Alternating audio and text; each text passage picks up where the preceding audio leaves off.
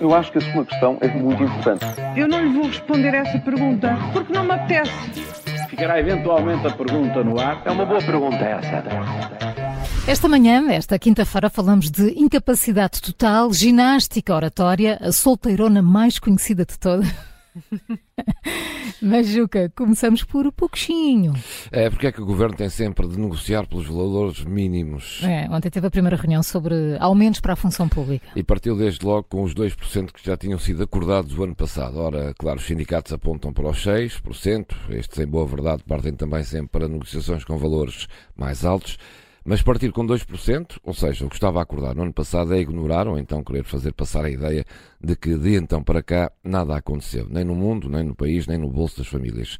O que se sabe é que, eh, desde a acordo do ano passado, os preços aumentaram em todos os setores, o combustível está mais caro, os créditos da habitação explodiram e o porquinho do Estado está cada vez mais cheio. É uma primeira reunião e, como em tudo, o Governo está disposto a dialogar. Afinal, de quem é a responsabilidade pelos investimentos ruinosos que a Santa Casa fez na internacionalização? Bom, sobre isso há uma longa troca de palavras entre a Ministra e o anterior provedor da Santa Casa. É verdade, uma troca de argumentos hum. que importa esclarecer rápida e devidamente. Ana Mendes Godinho, que tem a tutela da Santa Casa da Misericórdia de Lisboa, disse ontem no Parlamento que a única autorização que concedeu ao negócio da internacionalização foi a constituição da sociedade, da empresa, que nasceu com um capital social de 5 milhões de euros.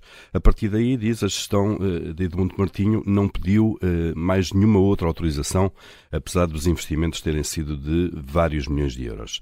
E apesar do despacho da Ministra eh, definir também o contrário, Edmundo Martinho, ex-provedor, contesta dizendo que os valores previstos para este projeto de internacionalização estavam explicados em cada plano de atividades da Santa Casa, que sempre foram aprovados pelo Ministério da Segurança Social. Portanto, há aqui uh, dois argumentos. Parece que este vai ser mais um daqueles casos em que se evaporam os milhões e a responsabilidade, a tal solteirona mais conhecida do país, não é? Uh, não aparece ninguém, obviamente, não vai à procura de noivo. E não há mais nada que possa acontecer a Luís Montenegro. As eleições na Madeira, afinal, não correram como se hum, esperava. Hum, arrancou bem a rentrée política no pós-verão, estava a ganhar algum fogo e de repente voltou tudo a correr mal. Foi à Madeira, convencido que ia poder explorar uma vitória com maioria absoluta e por isso ficou por lá até a noite eleitoral, algo que nunca, nunca tinha acontecido contra o líder. A noite não correu bem e o dia seguinte também não. A decisão do PSD Madeira coligar-se com o PAN, quando tudo indicava que o parecer mais evidente era a iniciativa liberal, trocou-lhe de novas voltas. Ontem teve que dar uma conferência de imprensa e fazer alguma ginástica oratória, de tal modo que até disse que as portas não estão fechadas ao IEL. Já não basta ter um Parlamento Social-Democrata que lhe é parcialmente adverso e agora tem mais um problema dentro de portas chega da Madeira.